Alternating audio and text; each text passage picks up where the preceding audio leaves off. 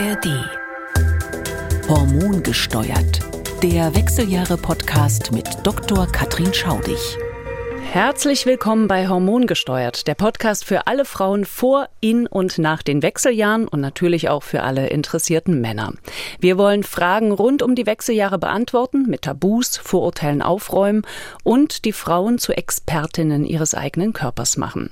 Mein Name ist Katrin Simonsen, ich bin Redakteurin und Moderatorin bei MDR Aktuell und die Fachfrau an meiner Seite ist die Frauenärztin, Hormonexpertin und Präsidentin der Deutschen Menopausegesellschaft Dr. Katrin Katrin Schaudig. Hallo und herzlich willkommen, Frau Schaudig. Ja, ich freue mich auch sehr, wieder dabei zu sein. Frau Schaudig, heute wollen wir uns ja einem Thema widmen, das für die betroffenen Frauen einen extremen Leidensdruck hat und über das auch viel zu wenig gesprochen wird. Es geht um Frauen mit Brustkrebs, die dann auf eine antihormonelle Therapie gesetzt werden und damit auch vorzeitig in die Wechseljahre rauschen. Und wir wollen dann auch noch erklären, was es hormonell für Auswirkungen hat, wenn Frauen die Eierstöcke entfernt werden müssen. Und da auch zu diesen beiden Themen uns viele Hörermails erreicht haben, werden wir versuchen, wieder so viel wie möglich der Fragen zu beantworten. Frau Dr. Schaudig, kommen wir jetzt erstmal zu diesem Thema Brustkrebs. Da haben uns vor allem Frauen geschrieben, die relativ jung, also noch im gebärfähigen Alter an Brustkrebs erkrankt sind. Wie viele Frauen trifft diese Diagnose eigentlich so zeitig? Also Gott sei Dank sind es nicht so viele. Also wenn man bedenkt, dass insgesamt jede achte Frau in Deutschland Brustkrebs bekommt, irgendwann in ihrem Leben, ist es aber doch so, ähm, dass ähm, von den Frauen mit Brustkrebs nur jede zehnte jünger als 45 ist. Also Absolutzahlen ist schwer zu sagen, da ändert sich auch viel. Aber grundsätzlich, das hören wir auch von den Onkologinnen und Onkologen, nimmt die Anzahl von Brustkrebs bei jungen Frauen etwas zu. Ja, weiß man da irgendeinen Grund? Nee, das weiß man nicht so wirklich. Aber ähm, es gibt schon verschiedene Theorien, warum die Brustkrebshäufigkeit zunimmt. Also es wird ja immer wieder gesagt, ja, das liegt alles an der Pille und so. Also die Antibabypille führt, da gibt es auch riesige Studien, allenfalls zu einer mini, minimalen äh, Zunahme von Brustkrebs da wird sowas von 1,1-faches Risiko. Das kann man eigentlich statistisch vergessen. Also der, die Hormonanwendung oder Antibabypille, der würde ich am wenigsten dazu schreiben. Was sicher eine Rolle spielt, sind Umweltfaktoren vielleicht sogenannte endokrine Disruptoren, das heißt irgendwelche Substanzen, die hormonell wirken, ohne dass wir uns dessen bewusst sind, in den Weichmachern, das sind die sogenannten Bisphenole. Also was die eigentlich machen, da sind wir ja noch ganz am Anfang der Forschung und das macht mir manchmal etwas Angst. Ich weiß auch nicht, wie man das wirklich gut vermeiden kann. Wichtiger Punkt ist Alkohol. Zwei Glas Wein am Abend machen eine Brustkrebsrisikosteigerung um 50 Prozent. Und wir wissen inzwischen auch, dass auch schon geringere Mengen an Alkohol an diesen Krebsrisiken was machen. Dann bewegen sich Frauen weniger als früher. Das ist so. Also es wird weniger Sport gemacht. Frauen sind übergewichtiger. Das sind alles so Dinge, die vielleicht zusammenkommen. Nun wird es sicherlich auch die ein oder andere geben, die sagt, ich bin schlank, ich mache viel Sport, ich trinke keinen Alkohol. Trotzdem hat es mich erwischt. Und das ist einfach wirklich Schicksal und lässt sich oft nicht erklären. Vielleicht kommt dann die Umweltgeschichte ran, wir wissen es nicht. Und oft spricht man ja dann, also gerade bei den jungen Frauen, von einem hormonellen Brustkrebs. Was genau heißt denn das? Also der hormonelle Brustkrebs, von dem spricht man dann, wenn die Brustkrebszellen Rezeptoren, das sind so quasi Empfänger, Empfängerstellen an ihren, an ihren Zellen haben, die auf Hormone reagieren. Das heißt, wenn ein Östrogen oder Progesteron auf diese Zellen trifft, dann werden die zu Wachstum angeregt. Das ist diese Hormonabhängigkeit und die wird, drückt sich in Rezeptoren aus. Also man guckt, hat die Krebszelle Rezeptoren für Hormone und wenn das der Fall ist, dann ist es tatsächlich so, dass quasi jedes Hormon und junge Frauen haben ja jede Menge Östrogen und Progesteron im Körper, dass das die, das Brustkrebswachstum fördert. So muss man sich das vorstellen. Bei jungen Frauen finden wir allerdings auch häufig Karzinome, die nicht hormonabhängig sind. Ähm, da spricht man dann so, ich sag's mal grob, von triple-negativen Karzinomen. Da gibt's dann noch zusätzliche Prognosefaktoren, die auch negativ sind. Also bei jungen Frauen finden wir nicht selten diese nicht hormonabhängigen. Aber es gibt eben beides und dann greift eine antihormonelle Therapie. Und über die Frauen, die diese antihormonelle Therapie dann ähm, über sich ergehen lassen müssen und die Folgen, über die mhm. sprechen wir jetzt. Also mhm. Ich bin Anfang 40, bekomme die Diagnose Brustkrebs. Wie sieht dann erstmal mein weiterer Weg aus und was heißt dann antihormonelle Therapie? Also der weitere Weg ist dann komplett abhängig von dem histologischen, also feingeweblichen Untersuchungsergebnis. Das ist nochmal schon mal das A und O und davon kommt es an. Das wird auch immer, immer differenzierter. Ich bin immer wieder beeindruckt, ich bin nun selbst keine Onkologin, wie differenziert man mittlerweile die Therapie von Frauen mit Brustkrebs festlegt. Also da gibt es immer eine sogenannte Tumorkonferenz, wenn das Operationsergebnis festliegt und wenn auch die, der feingewebliche angebliche Untersuchungsbefund da ist, diese ganzen Rezeptoren, sogenannte Prognosefaktoren, also diese Brustkrebszellen, die werden wirklich komplett auf den Kopf gestellt und man guckt sich die ganz genau an. Dann gibt es so Kriterien wie die Größe des Tumors, dann das Kriterium Lymphknotenbefall, und, und, und. So, und dann setzen sich die ganzen Experten an einen Tisch und das sind dann wirklich viele, also das ist der Operateur, der Gynäkologe, der Onkologe und so weiter und beraten, okay, in welchen Algorithmus passt die Frau. Heute macht man ja in den meisten Fällen eine brusterhaltende Therapie, das heißt, man schneidet den Tumor raus. Da muss dann fast immer eine Nachbestrahlung erfolgen ob eine Chemotherapie oder eine Antihormontherapie oder beides, das macht man dann hintereinander, ähm, sinnvoll ist, äh, das kommt tatsächlich auf die Biologie des Tumors an und das muss im Einzelfall entschieden werden. Wie Sie schon gesagt haben, beim Teil der Frauen, auch bei den Jungen, sagt man dann, okay, wenn wir Bestrahlung, Operation, vielleicht Chemo auch noch durchhaben, machen wir jetzt eine antihormonelle Therapie. Und auch da gibt's wieder verschiedene Möglichkeiten und auch das ist wieder abhängig vom Grad des Tumors, wie groß der ist, ob der zum Beispiel an mehreren Stellen in der Brust war ähm, und auch ganz wichtig nochmal, wie ist der Rezeptorbesatz, also ist der Tumorhormon positiv oder nicht. Und ähm, das heißt, wenn man dann diese antihormonelle Therapie macht, bekommt man bestimmte Medikamente, die dann einfach meine eigenen Sexualhormone, also Östrogen und Progesteron, ausschalten. Ja, wobei es ist noch ein bisschen komplizierter. Da muss man tatsächlich noch mal ein bisschen ausholen. Also, wenn man sagt, okay, die eigenen Hormone, die eine Frau hat, die sind ja die, die den Tumor wachsen lassen. Solange der Eierstock arbeitet, Sie haben es schon gesagt, die Patientin ist 40, äh, die hatte noch regelmäßige Blutung bis zur Diagnose. Ähm, wie schalten wir die eigenen Hormone aus? Da gibt es jetzt zwei Möglichkeiten. Das eine ist ein Medikament, das gibt es schon ewig, das heißt Tamoxifen. Und dieses Tamoxifen blockiert einfach diesen Rezeptor an den Tumorzellen. Also ich sage es mal andersrum. Eigentlich geht man ja davon aus, wenn die erste Behandlung des Brustkrebs abgeschlossen ist, dann sagt man ja, okay, jetzt sind wir in einem tumorfreien Status. Also eigentlich denkt man, okay, Tumor raus, bestrahlt, so jetzt ist da nichts mehr. Diese ganze antihormonelle Therapie zielt aber darauf ab, dass man die Überlegung hat, da könnten ja noch irgendwo so kleine Brustkrebszellen rumschwirren und sich irgendwo im Körper festsetzen. Das wollen wir verhindern. Man muss ehrlicherweise sagen, ob da wirklich noch Zellen sind oder nicht, das weiß man nicht. Aber man sagt, hm, da könnten ja noch welche rumschwirren. Also, ähm, Holzauge sei wachsam, das wollen wir verhindern. Das Tamoxifen macht einfach Folgendes, dass es an möglicherweise vorhandene Tumorzellen andockt und diesen Rezeptor so blockiert, dass das körpereigene Östrogen nicht mehr ansetzen kann. Das heißt, die Frauen haben eigentlich noch weiter ihre eigenen Östrogene, die können auch noch einen Eisprung haben und, und, und. Aber das Tamoxifen verhindert, dass das körpereigene Östrogen die Brustkrebszellen zum Wachstum bringt. Das Tamoxifen geht leider aber auch an andere Östrogenrezeptoren im Körper, sodass auch an anderen Organen das körpereigene Östrogen nicht mehr so gut wirken kann.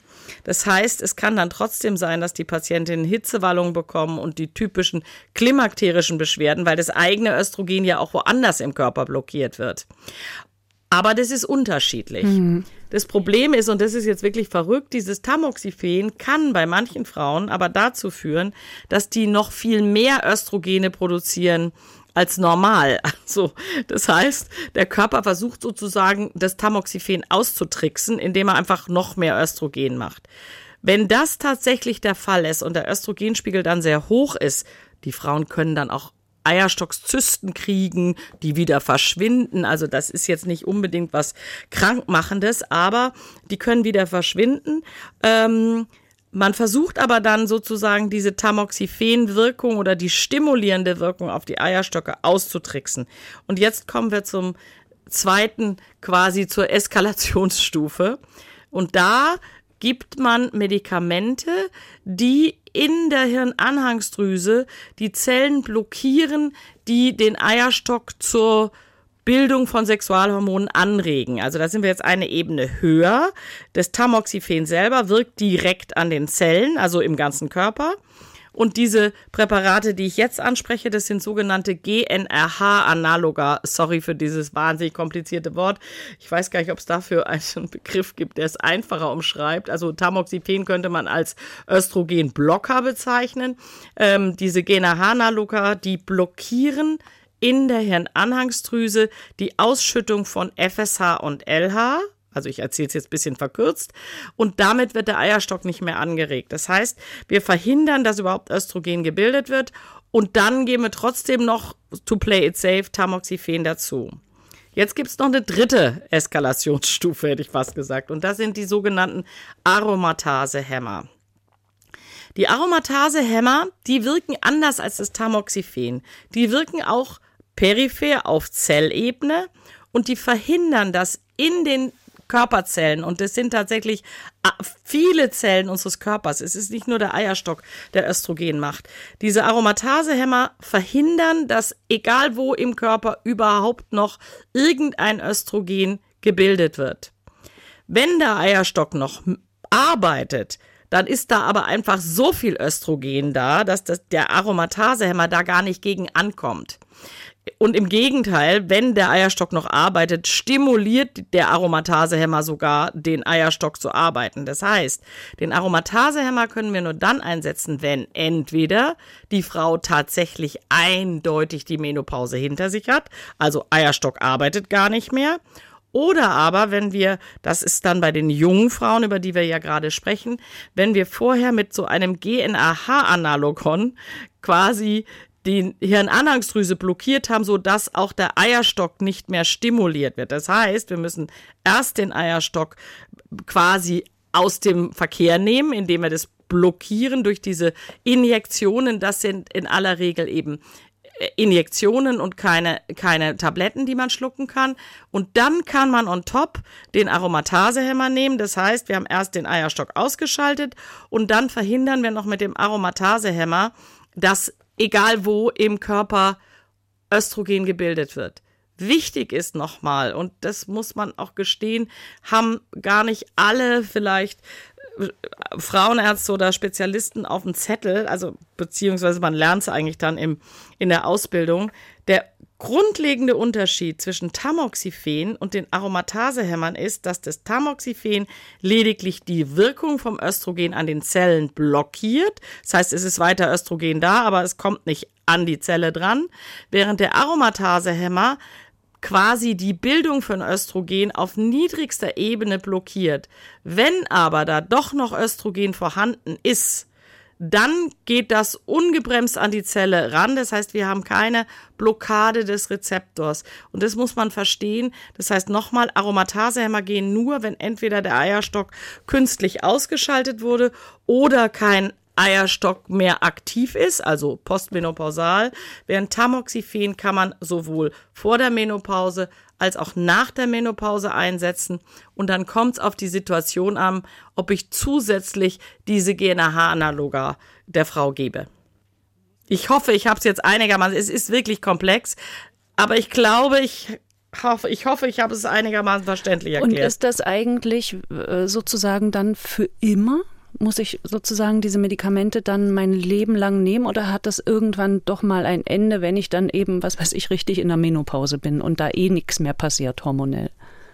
Ja, nee, da gibt also man muss es nicht sein Leben lang nehmen. Das ist schon mal die gute Nachricht. Wie lange man es nimmt, hängt wirklich von der Situation ab.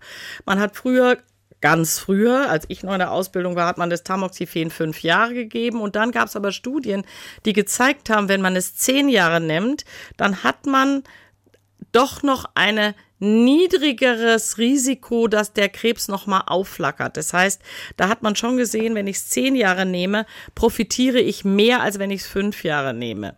Und inzwischen macht man auch Therapien, das trifft dann aber vor allen Dingen auch die Frauen nach der Menopause. Also wenn jetzt sagen wir mal eine 60-jährige Brustkrebs kriegt und der ist hormonabhängig, dann gibt man der auch meist zunächst Tamoxifen und switcht dann auf den Aromatasehemmer.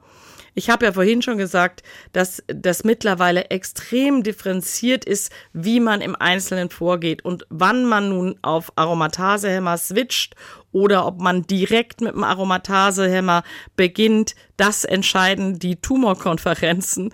Und das ist wirklich eine, ich finde es eine ganz tolle Entwicklung, wie differenziert man Frauen heute mit Brustkrebs behandelt. Und es führt ja auch dazu, dass interessanterweise die Häufigkeit von Brustkrebs ja leider zunimmt, aber die Sterblichkeit an Brustkrebs gleichzeitig abnimmt. Das heißt, die Schere zwischen denen, die erkranken und denen, die dann leider ein fatales, äh, dann fatal daran versterben, diese Schere wird immer größer. Und das finde ich eigentlich eine sehr gute Nachricht und es ist Folge unserer extremen differenzierten und fein getunten Therapie. Mhm, obwohl natürlich die Diagnose trotzdem dann für jede Frau äh, ein riesiger Schicksalsschlag ist und auch ja Todesängste mit sich bringt, auch wirklich eine harte Therapiezeit mit sich bringt und ja immer so die Angst auch bleibt, das kommt zurück. Ja, ja. Da haben Sie völlig recht, wobei auch da möchte ich so ein bisschen ja, wie soll ich es mal sagen, Zuversicht verbreiten. Also es ist schon so, dass wir wissen, dass ein Brustkrebs, der im frühen Stadium erkannt wird, also Stadium 1, und das sind die Hälfte aller Brustkrebsfälle, da gibt es eine sehr schöne Statistik vom Robert Koch Institut, dass von den Frauen haben eine Fünfjahresüberlebensrate 101 Prozent, was ja so ein bisschen verrückt ist. Wie können 101 Frauen überleben, wenn nur 100 erkranken? Aber es scheint so zu sein, dass die erkrankten Frauen, und das ist die Erklärung, die man dann heranzieht, insgesamt aufgerüttelt sind und mehr auf ihre Gesundheit und auf einen gesunden Lebensstil achten. Das heißt, die haben dann, wenn sie so wollen, sogar einen Vorteil gegenüber Frauen ohne diese Diagnose, die vielleicht sorgloser vor sich hin leben. Nicht, dass wir uns falsch verstehen. Ich will das um Gottes Willen nicht verniedlichen. Aber das ist die gute Nachricht und deswegen dränge ich so auf die Wahrnehmung von Screening-Untersuchungen und Früherkennung. Ein früh erkannter Brustkrebs hat eine extrem hohe Heilungschance heutzutage. Das muss man einfach sagen. Deshalb unbedingt alle Vorsorgetermine wahrnehmen, ja, zur Mammographie unbedingt, dann gehen. Unbedingt. Genau. Mhm.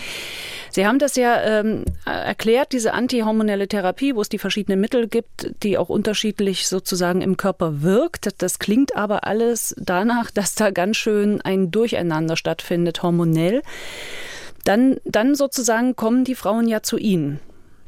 Ja. Ähm, was, was macht das mit den Frauen? Stürzen die tatsächlich alle gnadenlos in die Wechseljahre? Welche Symptome gibt es da?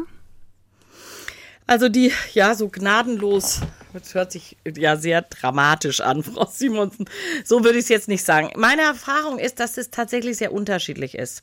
Es gibt Frauen, die merken nicht so viel davon. Das ist gut. Also, dass jemand gar nichts davon merkt, das ist eher selten. Und ansonsten sind es natürlich all diese Symptome, die wir schon geschildert haben in anderen Folgen. Was machen die Wechseljahre? Klar können die Hitzewallung haben. Klar kriegen die Schlafstörungen. Klar können die auch depressive Verstimmung kriegen.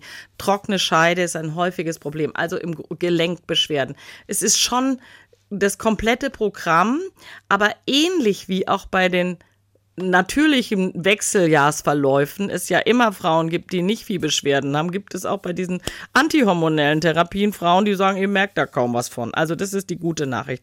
Das heißt, man muss nicht unbedingt was merken. Ja, und wenn es aber Symptome gibt, dann kommt es tatsächlich auf den Einzelfall an, welches Symptom für die Patientin besonders belastend ist. Und da haben wir schon eine Reihe von Mitteln und Wegen, wie wir denen helfen hm, können. Darüber sprechen wir dann gleich. Was mich noch interessiert ist aber bei den Frauen, die es heftig merken, geht das dann aber schneller vonstatten, weil wir sozusagen äh, ohne diese antihormonelle Therapie, wir haben ja, leiden ja manchmal so sieben bis zehn Jahre, bis sich das alles so und dann kommen immer neue Symptome dazu oder wechseln sich ab.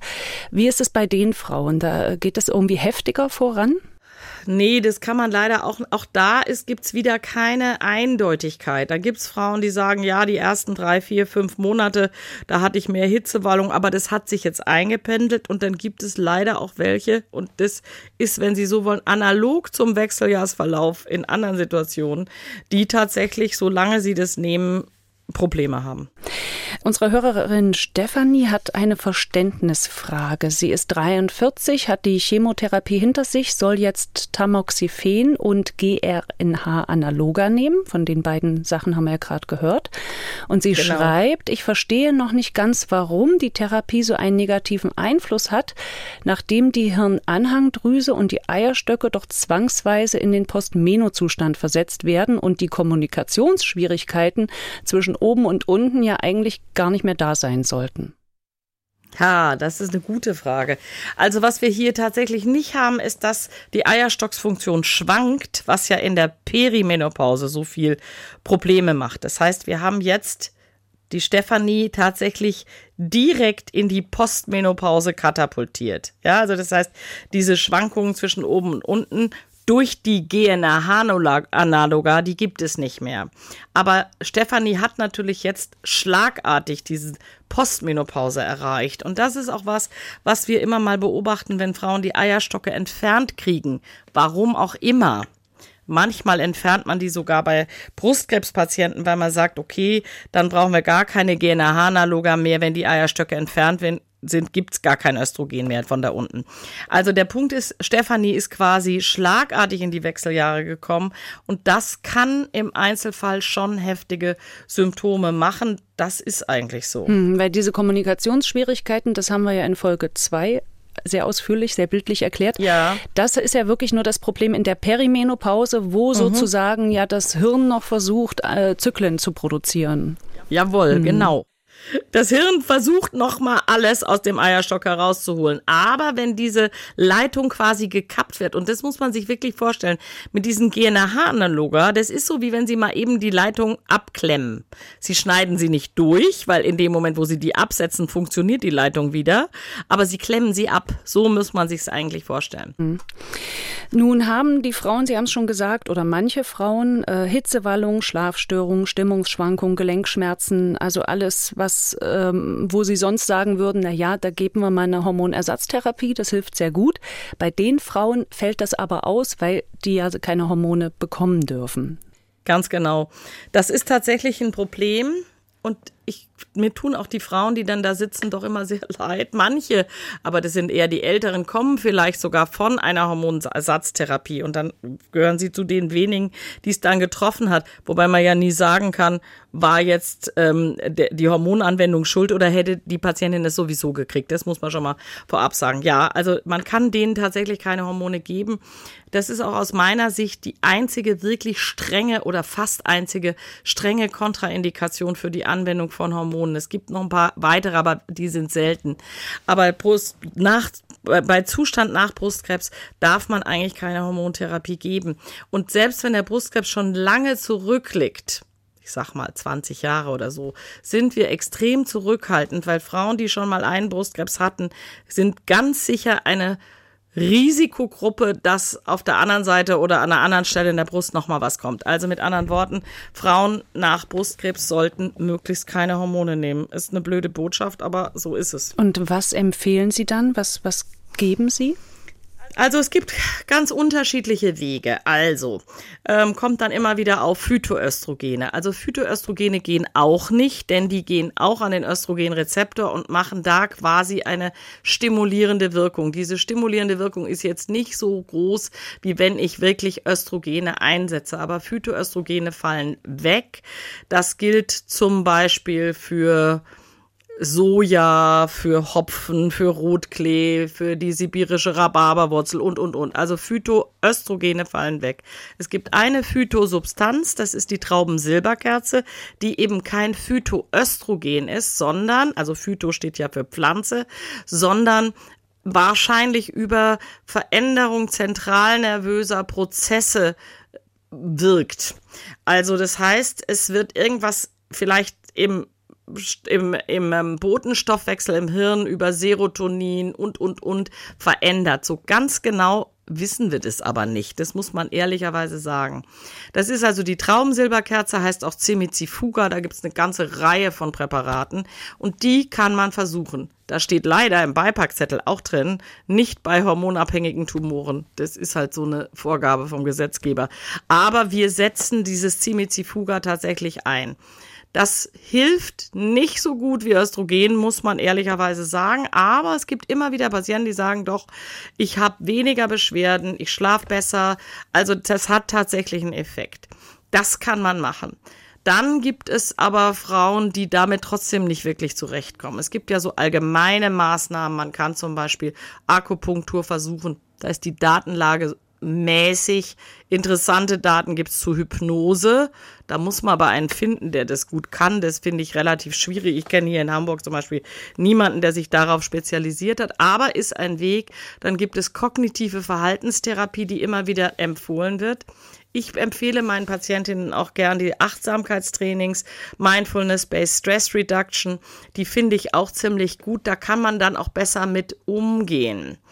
Ähm, das sind alles Yoga, kann man auch versuchen. Aber Sie merken schon an meiner Diktion, das ist bei manchen oder bei vielen Patienten leider nicht der Weisheit letzter Schluss. Die leiden trotzdem noch. Dann kommt als nächstes ins Rennen, und da gibt es auch gute Daten zu, dass ein Teil von Psychopharmaka tatsächlich gut wirkt.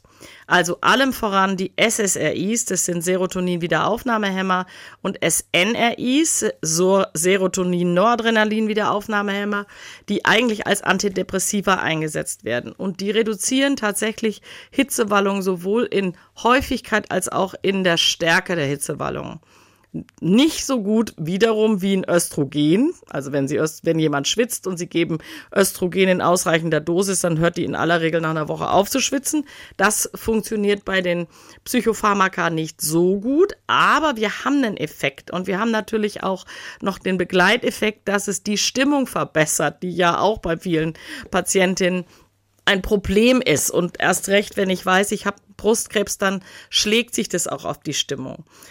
Dann gibt es andere Präparate aus dem Bereich der Psycho, Psychomedikamente sozusagen. Das sind aus die Klasse der Antiepileptika.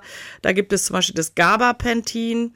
Da gibt es auch das Pregabalin. Letzteres hat den eleganten Vorteil, dass es auch den Schlaf gut beeinflusst. Also man muss das in im Einzelfall einfach abwägen, was will die Patientin, was hilft ihr. Obwohl diese Medikamente, also viele werden wahrscheinlich ein bisschen vorsichtig sein, weil die haben ja wieder auch andere Nebenwirkungen, ne? Ja, so sieht's aus. Ich werde dann auch manchmal gefragt, ja, warum nehme ich denn nicht überhaupt statt Hormonen, also auch bei Frauen ohne Brustkrebs, diese, diese Präparate? Da sagt auch die Leitlinie klar, das sind nicht die First-Line-Therapien. Also nicht, wenn jetzt einer kommt und sagt, ich bin in Wechseljahren und ich, ähm, und ich schwitze und schlaf schlecht, kann ich nicht ein Psychopharmakon haben. Das wird man nicht auf den ersten Schlag einsetzen. Und die haben Nebenwirkungen. Manche Frauen sind benommen danach, sagen, ich bin irgendwie verladen, ich bin irgendwie nicht richtig bei mir, die haben einen Überhangeffekt. Das ist wirklich sehr unterschiedlich, aber es gibt auch wahnsinnig viele Frauen, die das gut vertragen und bin neulich mal angesprochen worden bezüglich des Themas Antidepressiva. Also ich habe mal eine Statistik gelesen, dass jeder vierte New Yorker so ein SSRI nimmt, also ein Antidepressivum. Daran sieht man ja, es kann dann nicht so schlecht vertragen werden, sonst wäre es nicht so populär. Also man muss das immer im Einzelfall überlegen. und ähm, die Beipackzettel sind gruselig. Die haben auch durchaus mal abgesehen von Benommenheit, Schläfrigkeit auch andere Nebenwirkungen. Manche gehen zum Beispiel aufs Herz. Man muss meistens vorher einmal EKG schreiben lassen. Manche ähm, machen auch Wechselwirkungen mit anderen Medikamenten. Also da muss man schon sorgsam mit umgehen, aber es ist eine absolute Option und wird auch von unseren Patientinnen gerne gerne akzeptiert. Und da ist die Frauenärztin meine Ansprechpartnerin oder der Frauenarzt? Eigentlich ist die Frauenärztin ihre Ansprechpartnerin, wobei eigentlich dürfen offiziell Frauenärztinnen und Ärzte keine Antidepressiva verschreiben. Das heißt, meistens machen wir es so, dass wir den Hausarzt mit ins Boot holen oder die Hausärztin und sagen, okay, das muss man dann einfach mit denen gemeinsam besprechen. Hm. Ich habe noch eine Hörerinnenfrage zu Phytoöstrogenen. Jana ist 47, hatte mit 40 Brustkrebs, musste dann sechs Jahre Tamoxifen nehmen. Seit einiger Zeit merkt sie nun Anzeichen der bevorstehenden Wechseljahre, prämenstruale Beschwerden, die sich besonders durch Gelenkschmerzen äußern. Jetzt hat sie zwei Monate ein Präparat der Chemotherapie genommen. Ich habe es gegoogelt, das ist eine Knospentherapie. Und äh, damit wurden ihre Beschwerden besser. Und zwar wurden Knospen von Preiselbeere, Himbeere, Mönchspfeffer, Frauenmantel und Zitronenbaum kombiniert in diesem Präparat. Und jetzt hat sie aber gelesen, dass Mönch, Mönchspfeffer ja auch ein Phytoöstrogen sei. Und jetzt hat sie Angst, das weiterzunehmen, obwohl es ihr eigentlich gut tut. Also Mönchspfeffer ist meines Wissens kein Phytoöstrogen, sondern das wirkt im Prolaktinstoffwechsel. Ähm, also da hätte ich jetzt keine so wirklichen Bedenken. Ähm, gegen den Mönchspfeffer. Bei den anderen Pflanzenprodukten muss ich gestehen, das weiß ich nicht. Also da müsste man noch mal genau reingehen, was von den Dingen tatsächlich ein Phytoöstrogen ist. Ich kann da leider wirklich nichts zu sagen. Aber beim Mönchspfeffer hätte ich jetzt meines Wissens keine östrogene Wirkung zu erwarten. Also ich sage immer noch mal, wenn ich kein Östrogen nehmen darf, dann sollte ich auch keine Phytoöstrogene nehmen. Aber der Mönchspfeffer gehört da nicht dazu. Wenn ihr der hilft, ist gut. Die könnt auch Cimizifuga ausprobieren. Mm, muss man tatsächlich ausprobieren. Mhm. Beruhigen sich die Symptome eigentlich bei den Frauen dann auch nach einer Weile, wenn sich der Körper daran gewöhnt hat, dass er keine Hormone mehr bekommt? Also bei einem Teil der Frauen beruhigen sich die Symptome, leider nicht bei allen. Ja. Es gibt noch einen Aspekt, den finde ich, zwei Dinge muss man jetzt noch ergänzen und die sind spannend. Die eine Sache sind diese neuen Präparate, die NK3-Inhibitoren, die in USA bereits zugelassen sind. Wir haben wenn ich mich richtig entsinne, über die schon mal gesprochen. Das sind ähm, Medikamente, die die Wirkung von Neurokinin B, das ist ein Botenstoff im Gehirn im Bereich des Zwischenhirns, blockieren. Und dieses Neurokinin B spielt eine extrem wichtige Rolle bei der Auslösung von Hitzewallungen. Das findet übrigens alles in diesem Zwischenhirn statt. Das ist nur ein ganz kleiner Bereich in unserem Hirn. Da muss der Teufel los sein. Das finde ich wirklich super spannend. Und dieses Neurokinin B kommt aus einem Bereich von Nervenzellen, die nennen sich Candy-Neurone. Und die sind offensichtlich bei der gesamten Zyklusregulierung extrem wichtig und auch wichtig für die Vermittlung von Hitzewallungen. Und es scheint so zu sein, dass wenn der Körper merkt, aha, ich habe einen Östrogenmangel, dann wird ans Zwischenhirn die Candy-Neurone weitergemeldet, aha, Östrogenmangel, dann wird ganz viel Neurokinin B produziert. Letztlich auch in dem Gedanken, wir wollen aus dem Eierstock noch was rausholen. Also das geht dann über so mehrere Umwege. Aber das Neurokinin B geht auch direkt ins Wärmeregulationszentrum. Das sitzt da auch direkt daneben. Ähm, und dann werden die Hitzewallungen ausgelöst. Und jetzt haben wir eben neu im Rennen Medikamente, die diese Rezeptoren für Neurokinin B blockieren und damit auch die Auslösung von Hitzewallungen. Die Studien, die wir dafür haben, sind wirklich beeindruckend.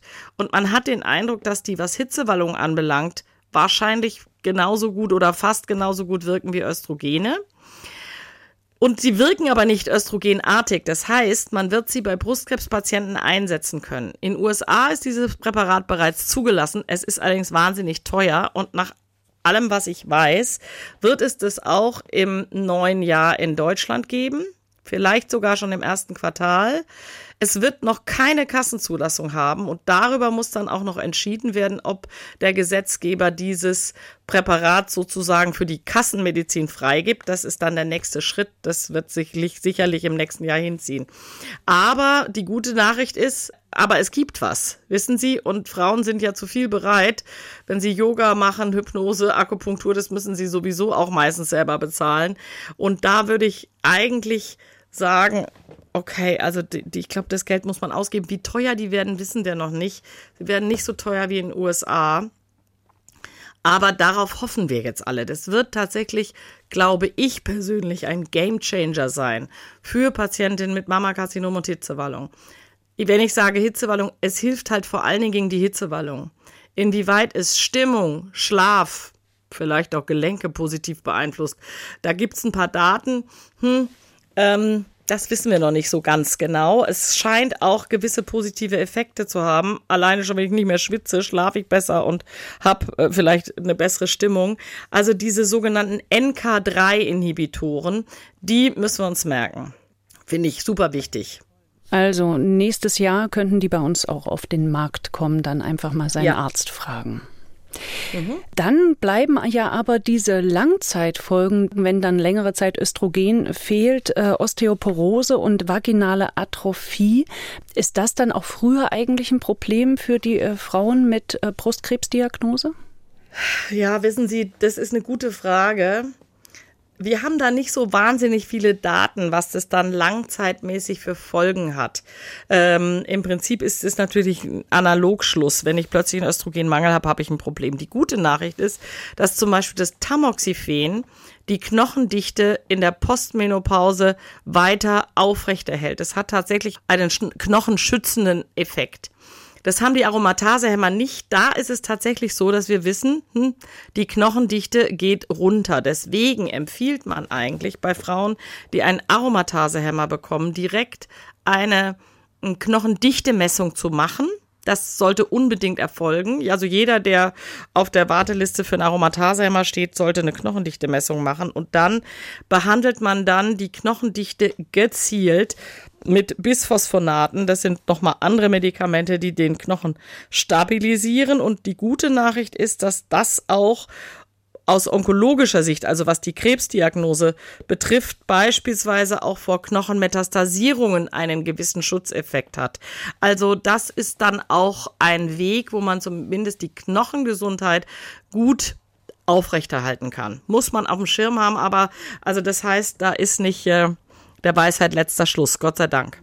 Und bei Osteoporose, ich sag's nur noch mal für die, die es vielleicht äh, noch nicht wissen, ist es ja so, dass man äh, Frauen ohne Krebsdiagnose dann, wenn das wirklich voranschreitet, schnell auch empfehlen würde, Östrogen zu nehmen, also bioidentische Hormone zu nehmen, weil da eigentlich ein ganz guter Schutz besteht, ne, für die Knochen dadurch. Ja, da besteht ein guter Schutz, aber man muss sagen, dass nach wie vor auch die neue Leitlinie der Osteoporoseärzte, da steht immer nur drin, nur die, man, die Frau soll Östrogene nehmen, nur wenn alle anderen Medikamente nicht gut sind oder nicht vertragen mhm. werden.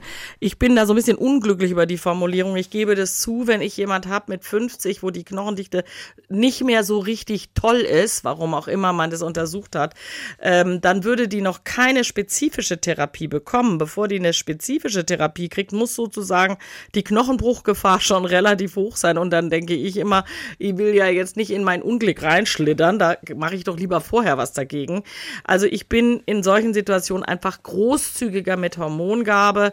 Wenn die sowieso indiziert sind wegen Hitzewallung, umso besser. Wenn jemand gar keine Beschwerden hat und nur eine schlechte Knochendichte, dann muss man es tatsächlich im Einzelfall diskutieren. Das ist aber jetzt für die Frauen, die keine Krebsdiagnose haben. Das ist haben. ohne Brustkrebs, genau. ganz genau, genau. ganz genau. Mhm. Ansonsten mhm. bei Osteoporose empfehlen Sie dann auch Ihren Krebspatientinnen und sagen, viel Sport, vor allen Dingen sozusagen auch Kraftsport, weil das für die Muskeln gut ist und Ernährungsumstellung. Weiß man da, ob das wirklich was bringt?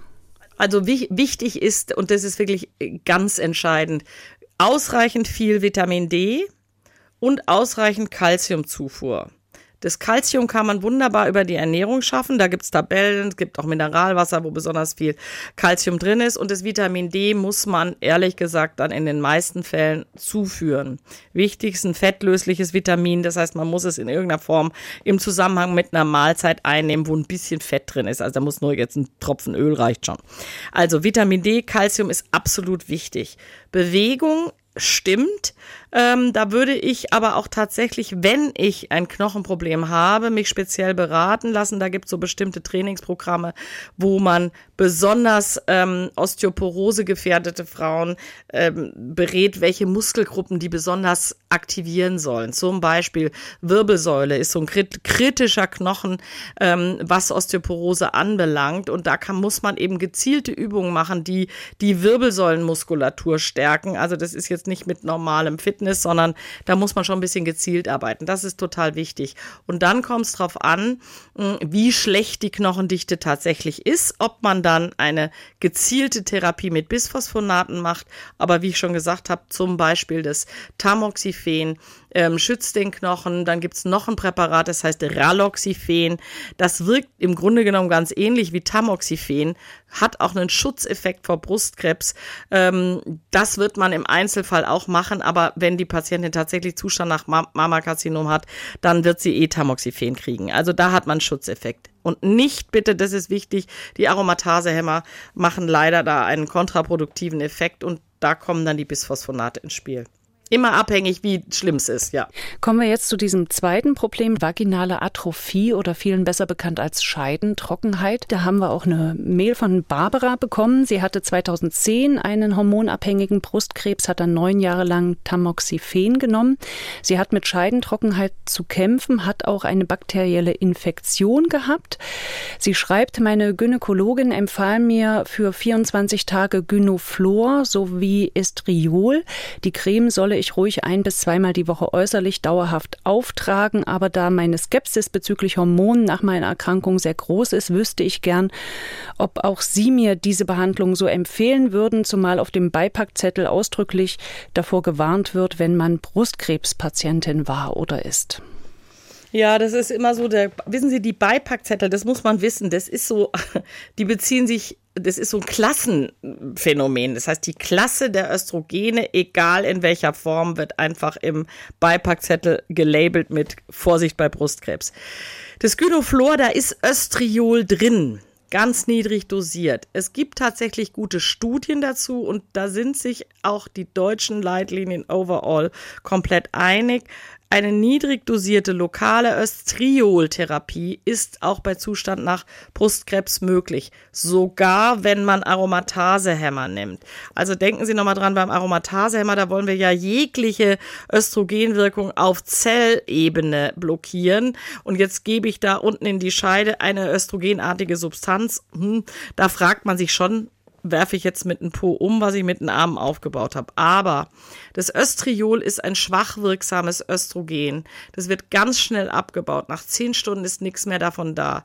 Wenn ich das jetzt zweimal die Woche nehme, dann habe ich ja immer nur ganz kurzzeitig so einen kleinen Östrogenschub. Und einer meiner äh, Kollegen und sehr geschätzten Fachexperten sagt immer, um eine fördernde Wirkung auf Brustkrebszellen zu haben, brauche ich eine deutlich längere Wirkung als zehn Stunden für eine östrogenartige Substanz. Das heißt, das Östriol wird nach allem, was wir wissen, und ich kenne wirklich keine Studie, die was anderes gezeigt hat, äh, dass die Brustkrebszellen nicht zum Wachstum anregen. Das heißt, Östriol in niedriger Dosis, und das ist das Gynoflor, ist absolut möglich. Wie viel jetzt Östriol-Creme, die man äußerlich anwendet, dann dazu beiträgt, das ist schwer abzuschätzen. Aber aus meiner Sicht in ähnlicher Weise. Und da muss man immer so ein bisschen abwägen, wie groß ist das vaginale Problem, wie viel Beschwerden bestehen. Sie haben ja gerade schon von der Leserin gesagt, die hat, ähm, die hat äh, große Beschwerden mit Infektionen, macht auch mehr Harnwegsinfekte, Sex tut weh, und, und, und. Also da würde ich immer sagen, versuchen Sie es mit Gynoflor und ein bisschen Creme außenrum. Ähm, man kann natürlich auch alles mal probieren mit Vagisan, hyaluronhaltigen Cremes und, und, und. Es gibt alle möglichen Befeuchtungsmittel für die Scheide. Manchen Frauen reicht das, aber vielen Frauen auch nicht. Gleitgel ist auch immer eine gute Option. Das ist vor allen Dingen dann eine Option. Ich habe Patientinnen, die sagen, der einzige Moment, der wehtut beim Sex, ist der Moment der Penetration, also des Eindringens des Penis. Und da tut's oft so hinten weh Richtung äh, praktisch hinterer Scheideneingang. Und auch da ist Gleitmittel bei vielen Frauen äh, tatsächlich eine Option. Aber ich sage das nochmal, jemand, der so voll im Östrogenmangel ist, der wird damit nicht alleine zurechtkommen. Und dann würde ich wirklich sagen, Östriol in niedriger Dosis ist absolut möglich. Es gibt auch ein paar Östradiol-Produkte. Das sind die, die richtiges, das körperwirksame Östradiol enthalten. Da wäre ich dann bei Brustkrebspatienten extrem zurückhaltend. Das setzen wir nicht ein. Es gibt noch eine dritte Variante. Leider wird es nicht von den Kassen übernommen. Das ist DHEA zur vaginalen Anwendung.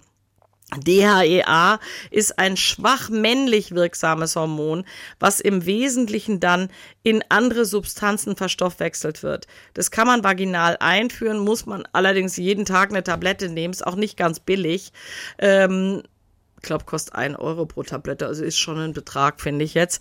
Aber hat gerade bei Frauen, die Aromatasehämmer nehmen, den eleganten Vorteil, dadurch, dass die hemmen die Bildung von Östrogen, wird aus diesem DHEA kein Östrogen gebildet. Und das heißt, wir haben vor allen Dingen lokal eine quasi androgene Wirkung, die auch durchaus helfen kann. Also das heißt, Sie merken schon, wir haben da so ein Portfolio von Möglichkeiten, die wir anwenden können und irgendwas geht und nochmal niedrig dosiert Östriol wird von allen Leitlinien als machbar bei Zustand nach Brustkrebs erachtet. Hm, jetzt muss ich nur einmal nachfragen. Östriol sagen Sie und sie schreibt mhm. aber eine Estriolcreme. Das ist, ein, das ist das Gleiche. Ist das Gleiche. Also man, man, man schreibt entweder Östriol mit Ö oder mit E, das ist identisch. Und vielleicht nur ganz kurz, Östriol ist das, das Östrogen, was vor allen Dingen in der Schwangerschaft in gigantisch hohen Mengen produziert wird. Warum das, sonst kommt es im Körper praktisch nicht vor. Also Östriol jetzt zu schlucken oder sich auf den Arm zu schmieren, ich wüsste gar nicht wozu, aber es wirkt halt lokal besonders gut und das ist die Domäne der Östriolanwendung, ist lokal in Form von Zäpfchen oder Cremes und wichtig ist, die Zäpfchen wirken in den oberen zwei Drittel der Scheide, die Creme außen. Also kann man machen, auch bei Zustand nach Brustkrebs. Okay, dann kommen wir zu Diana, die ist 48 und die hat eine Frage zu diesen Antidepressiva, über die Sie vorhin schon gesprochen haben. Ja. Die fragt, wie ähnlich sind sich echte Wechseljahre und Antihormontherapie bei Brustkrebs? Können dieselben halbdosierten Antidepressiva, die bei der Antihormontherapie Hitzewallungen lindern können, dies auch bei echten Wechseljahren? Und könnte man mit einem Antidepressiva also zwei Fliegen mit einer Klappe beschlagen, also die Depression und die Hitzewallung in den Wechseljahren behandeln? Ja, das ist eine gute Frage. Wir haben das vorhin schon so ein bisschen angedeutet beantwortet. Ich, ich finde es eine kluge Überlegung. Da nehme ich doch lieber ein Antidepressivum. Jetzt ist so ein bisschen die Frage, was Sie lieber nehmen wollen. Lieber ein Antidepressivum, was vielleicht auch den Schlaf beeinflusst, wobei das machen die nicht unbedingt. Oder nehmen Sie lieber Hormone. Helfen tut beides. Und es gibt übrigens auch Studien, dass bei Frauen, die in der Perimenopause so richtig doll in eine Depression reinrumpeln, dass die tatsächlich profitieren von einer kombinierten Therapie, also Antidepressivum plus Hormone. Ja, also man muss schon sagen, die Hormone helfen ja gegen Hitzewallung und Schlafstörung und gegen depressive Verstimmung. Und es ist dann so ein bisschen eine Frage, was ist meine Präferenz nehme ich dann lieber kein Hormon und ein Antidepressivum. Aber, das haben wir vorhin schon gesagt, die Antidepressiva sind ja auch keine Hustenbonbons.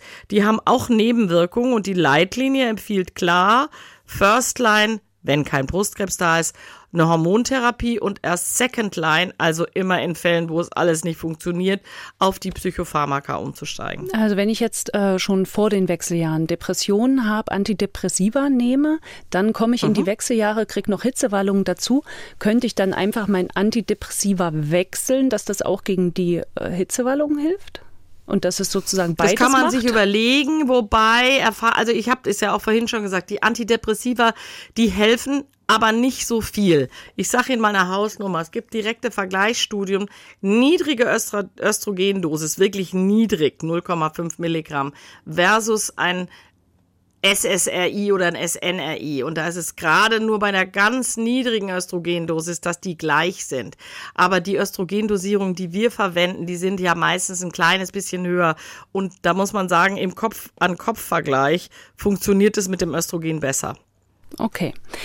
Dann kommen wir zu Gabriele aus Berlin, die ist 55 und sie schreibt selber, ihre Situation ist ziemlich vertrackt. Das ist auch irgendwie ein ganz schöner Spezialfall. Also sie ist 55, 2004 wurde ihr rechts ein Mammakarzinom entfernt, hatte aber keine Bestrahlung, Chemo, auch kein Tamoxifen und äh, bei der Kontrolle wird immer gesagt, sie ist tumorfrei. Dann kam aber 2016 noch Multiple Sklerose hinzu. Dafür bekommt sie aber auch noch keine Medikamente und jetzt Jetzt äh, sagt sie nur, der schwankende Hormonspiegel in den Wechseljahren verschlechtert diese MS-Symptomatik. Und die Neurologin sagt, dass eine Hormongabe eigentlich diese Entwicklung lindern könnte. Wobei natürlich der Schutz vor Brustkrebs auch Vorrang hat. Was äh, würden Sie da sagen? Also der Punkt ist so ein bisschen, wenn das ist jetzt fast 20 Jahre her, der Brustkrebs, und die hat keine Antihormontherapie bekommen, woraus ich mal so vorsichtig rückschließe, dass das wahrscheinlich kein hormonabhängiger Brustkrebs war. Was mich so ein bisschen wundert, ist, dass sie weder Bestrahlung noch, noch glaube Bestrahlung auch nicht, ne? Und keine nee, Chemo, keine. die hat gar nichts mhm. gekriegt. Das heißt ja so ein bisschen, das war dann offensichtlich ein kleiner Tumor, der wenig biologisch aggressiv war, sonst hätte man ihr eine Therapie gegeben. Also das ist so ein bisschen. Wenn sie keine Antihormontherapie bekommen hat, dann war das wahrscheinlich eben auch kein Östrogenrezeptor positiver Tumor. Und dann muss ich gestehen, 20 Jahre nach der Diagnose und immer ohne äh, Rezidiv, würde ich mir schon überlegen, Hormone zu geben. Die hat natürlich ein erhöhtes Risiko für ein Zweitkarzinom der Brust. Das hat sie wegen dieser Vorgeschichte. Aber wir wissen auch, dass äh, Frauen mit MS, dass da ein, also Multiple Sklerose, ein Östrogenmangel tatsächlich nicht so gut ist. Und ich würde bei ihr im Einzelfall, aber das muss man wirklich sehr differenziert sehen, muss man sich die ganze Vorgeschichte genau anschauen, tatsächlich erwägen, Hormone zu nehmen. Könnte man sich überlegen. Okay. Und mir ist noch eins eingefallen, was ich nicht un unerwähnt lassen möchte. Es gibt noch einen Punkt bei Frauen, die Tamoxifen oder Aromatasehämmer nehmen, das, was das Schwitzen anbelangt. Man muss dazu wissen, dass das ja auch manchmal Frauen sind, die bis zur Diagnose Hormone genommen haben. Wichtig ist dazu wissen, dass Hormon Anwendung, also Östrogene, den Zuckerglukosestoffwechsel günstig beeinflussen. Das heißt, Insulinresistenz, was eine Vorstufe von Diabetes ist, kommt bei Frauen, die eine Hormontherapie nehmen, sehr viel seltener vor. Jetzt setzen die die Hormone ab, dann ist dieser Effekt schon mal weg und jetzt wird noch ein Gang hochgeschaltet. Es gibt ein Antihormon. Und sowohl das Tamoxifen als auch die Aromatasehämmer verstärken die Insulinresistenz. Das heißt, wir haben so einen Gang hochschalten in zwei Richtungen. Und jetzt kommt ein Knackpunkt. Wir wissen, dass Frauen mit einer Insulinresistenz sehr viel mehr schwitzen als Frauen, die das nicht haben. Da gibt es auch Studien zu. Möglicherweise erklärt sich das über die äh, fabelhaften Candy-Neurone, von denen ich vorhin schon gesprochen habe. Worauf will ich raus? Wenn die Patientin zum Beispiel sagt, ja, ich schwitze mal spontan und nachts, aber ich schwitze jetzt auch bei Anstrengung, könnte es sein, dass eine Insulinresistenz eine Rolle spielt. Und bei diesen Patientinnen geben wir dann ganz gerne mal Metformin, ein ur-uraltes Diabetes-Medikament, was eigentlich sonst die 70-Jährigen ähm, kriegen, die jetzt neu einen Altersdiabetes haben, dann kriegen die es in einer niedrigen Dosis. Wir geben das manchmal auch unseren Brustkrebspatientinnen und haben ähm, den, die Erfahrung, dass die tatsächlich weniger schwitzen. Das Schwitzen geht nicht weg, aber sie schwitzen weniger und vor allen Dingen dieses auf Anstrengung schwitzen geht weg, weil wir die Insulinresistenz verbessern. Das möchte ich nochmal so am genau, Rand erwähnen. Das ist ein wichtiger Tipp. Und bevor wir gleich zu der Frage kommen, warum man bei manchen Frauen die Eierstöcke entfernen muss und was das dann mit unseren Hormonen, mit unserem Körper macht, möchte ich euch den Podcast meiner jungen Kollegin Dani ans Herz legen. Sie bekam mit Mitte 30 die Diagnose Brustkrebs. Hi, ich bin Dani und für den Podcast Meine Challenge schmeiße ich mich alle zwei Wochen in ein neues Selbstversuch-Abenteuer. Mithilfe der Wissenschaft. Die Angst zu fallen ist zu groß. Scheiße, scheiße, scheiße, scheiße. Oh Gott. Reinwerfen und ausprobieren, damit ihr es nicht müsst. Das ist mein Job. Aber dann im Frühjahr 2022 der komplette Downshot. Diagnose Brustkrebs mit gerade mal 35. Ey, was für eine Scheiße. Und durch die nehme ich euch mit. Sechs Podcast-Folgen habe ich während meiner Krebstherapie gemacht und in denen erzähle ich euch von dieser härtesten Challenge meines Lebens. Operation, Chemotherapie, Bestrahlung, Narben, Glatze, Körper kaputt. Dazu diese kranke Angst vor dem Tod. Meine Tränen, meine Verzweiflung, meine Wut alles ohne Filter. Ich fühle mich eh schon wie ein Krüppel. Es ist einfach so und es kommt einfach immer nur noch mehr dazu und aber auch meine Hoffnung, meine Glücksmomente und am Ende meine Heilung. Und natürlich ganz viel Wissen. Denn ich spreche in jeder Folge mit Expertinnen und Experten aus der Wissenschaft über das, was mir da passiert. Einmal Brustkrebs und zurück. Der Podcast Die Challenge meines Lebens. Ab sofort in der App der ARD Audiothek. Während ja beim Brustkrebs die Hormonproduktion durch diese Medikamente gestoppt wird, passiert das ganz automatisch auch bei den Frauen, denen man die Eierstöcke entfernt. Ich weiß von früher, da war das irgendwie so üblich. Also da wurde immer von einer Total-OP gesprochen. Eierstöcke, Gebärmutter wurden entfernt. Heute mhm. ist man da ja viel zurückhaltender. Welche mhm. Gründe gibt es eigentlich, die Eierstöcke überhaupt entfernen zu müssen?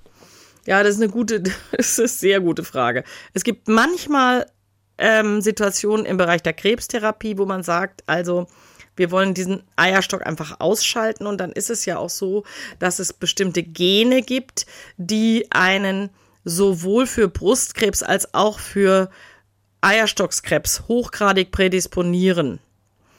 Also wir nennen das immer das Angelina Jolie-Gen, weil die hatte das mhm. offensichtlich. Mhm. Das ging ja auch durch die Presse. Also ich kann es da, ich, ich verstoße nicht gegen das Arztgeheimnis, weil es nicht meine Patientin ist. Ähm, also die ist ja offensichtlich, äh, da sind die Eierstöcke entfernt worden. Da war sie um die 40 und auch, die hat sich, glaube ich, sogar die Brust subkutan entfernen lassen. Es gibt Frauen und es ist ein, zwei Prozent oder drei Prozent der Brustkrebsfälle, da ist es tatsächlich ein Gen, was diesen Brustkrebs auslöst und die haben dann auch übers Leben eine extrem hohe Brustkrebsgefahr und leider auch eine hohe Eierstockskrebsgefahr.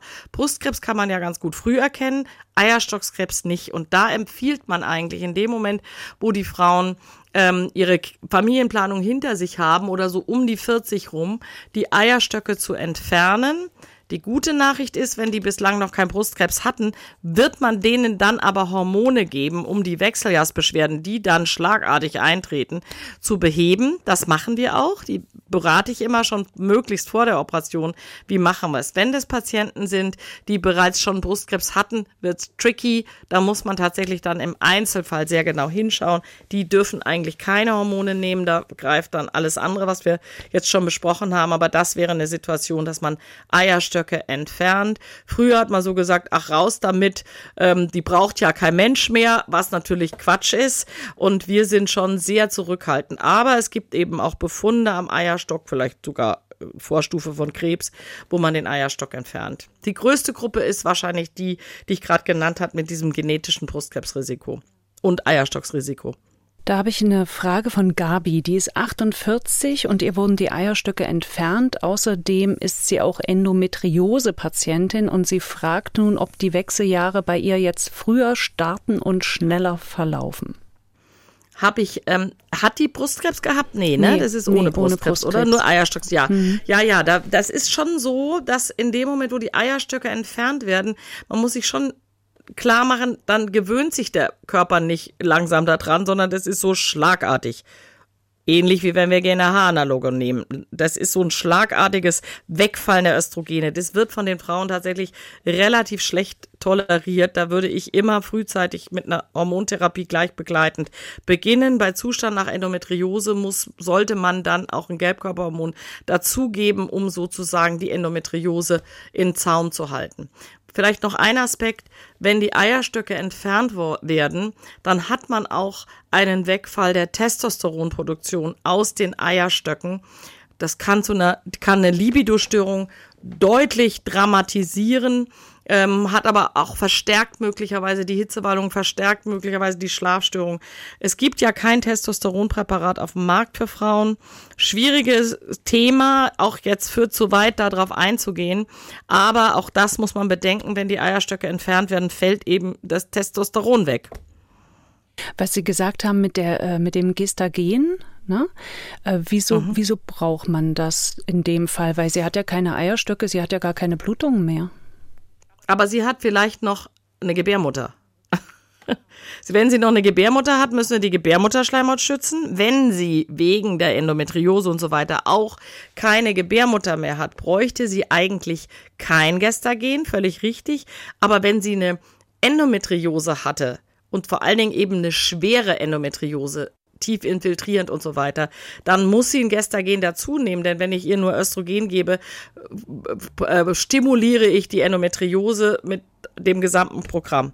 Das heißt, da muss ein Gestagen dazu. Und zwar eins, was wirklich gut wirkt. Da würde ich tatsächlich nicht unbedingt mit bioidentischem Progesteron arbeiten, weil das wirkt da nicht so Genau, gut. das wäre jetzt die zweite Frage gewesen. Also, mhm. wenn mir die Eierstöcke entfernt werden und ich keinen Brustkrebs hatte, auch noch dazu, ja. dann darf ich schon eine Hormonersatztherapie beginnen. Das ist okay. Unbedingt. Unbedingt. Hm. Und das äh, würde auch beim Mus gegen Muskelbeschwerden dann helfen, weil äh, unsere Hörerin sagt, sie hat auch extreme Muskelbeschwerden bekommen. Ja, die Muskelbeschwerden und die Gelenkbeschwerden sind so ein bisschen Chamäleon. Also es kann sein, dass es hilft, aber Muskelbeschwerden, also ich sag's mal andersrum. Jemand, der die Eierstöcke entfernt bekommt und der Hitzewallung hat, das ist sicher ein Östrogenmangelsymptom. Ob die Muskelschmerzen immer ein Östrogenmangelsymptom sind, das ist so ein bisschen mal so, mal so. Ich würde es aber unbedingt probieren. Und Frauen, die jetzt sagen, nee, Hormone möchte ich nicht nehmen, äh, Phytoöstrogene dann? Was kann man denen empfehlen? Naja, der Punkt ist zum Beispiel, die Phytoöstrogene helfen halt nicht so gut. Und wenn die sehr jung sind, wenn die Eierstöcke entfernt werden, ich sag's mal unter 45, dann haben wir natürlich das Knochenproblem, da haben wir das Hirnproblem. Also wir wissen, dass Frauen, die vor 45 äh, die Eierstöcke entfernt bekommen, ein signifikant höheres Demenzrisiko haben. Die haben auch ein erhöhtes Herz-Kreislauf-Risiko. Da, da kommen wir mit den Phytoöstrogenen nicht weiter. Also Eierstock raus unter 45 würde ich immer Hormone geben. Eierstock raus jenseits der 45, hm, wenn es nur um die Beschwerden geht, ist okay. Welche Ratschläge geben Sie Ihren Patientinnen da noch mit auf den Weg? Was dann, was, auf was man vielleicht noch achten muss, was da vielleicht noch an Symptomen dazukommen kann? Naja, wissen Sie, der Punkt ist, wenn die Eierstöcke raus sind, dann kann das komplette Programm der Wechseljahrsbeschwerden, die wir ja jetzt schon mehrfach diskutiert haben, und zwar leider Gottes dann auch schlagartig und erfahrungsgemäß auch meistens ein bisschen krasser als bei Frauen, wo das allmählich geht, wo sich der Körper auch ein bisschen dran bewegt. Sie müssen immer überlegen, da wird von einem Tag auf den anderen der Hahn komplett abgedreht und es macht einfach viele, kann viele, viele Beschwerden machen. Auch da gibt es wieder welche, die sagen, hm, ich merke gar nichts davon. Das sind die Glücklichen. Also im Grunde genommen Analogie zum normalen Wechseljahrsverlauf, nur erfahrungsgemäß ein bisschen krasser. Frau Dr. Schaudig, damit sind wir am Ende dieser Folge. Ein dickes Dankeschön an Sie äh, für die äh, tollen Erklärungen und dass Sie wieder die vielen Fragen beantwortet haben. Vielen Dank und bis zum nächsten Mal. Ja, sehr gerne und es hat mir wie immer viel Freude gemacht. Vielen Dank. Tschüss. Tschüss. Und in zwei Wochen geht es hier bei uns in Hormongesteuert um ein Thema, das eben schon mal kurz anklang. Es geht um Scheidentrockenheit. Vielen Frauen bereitet das nach der Menopause erhebliche Probleme, wie sich unsere Vagina durch den dauerhaften Mangel an Östrogen verändert, warum das oft sehr schmerzhaft ist und wieso wir dann auch empfänglicher sind für Blasenentzündungen, das erklären wir in der nächsten Folge. Abonniert unseren Podcast und lasst gern auch eine Bewertung für uns da. Und natürlich freuen wir uns, wenn ihr uns weiterempfehlt an eure Freundinnen, Schwestern, Kolleginnen, Töchter, Mütter und natürlich auch gern an eure Partner und Partnerinnen. Ihr könnt uns auch weiter schreiben an hormongesteuert.mdraktuell.de. Hormongesteuert hört ihr überall da, wo ihr Podcasts hören könnt und natürlich werbefrei in der App der ARD Audiothek. Hormongesteuert. Der Wechseljahre-Podcast mit Dr. Katrin Schaudig.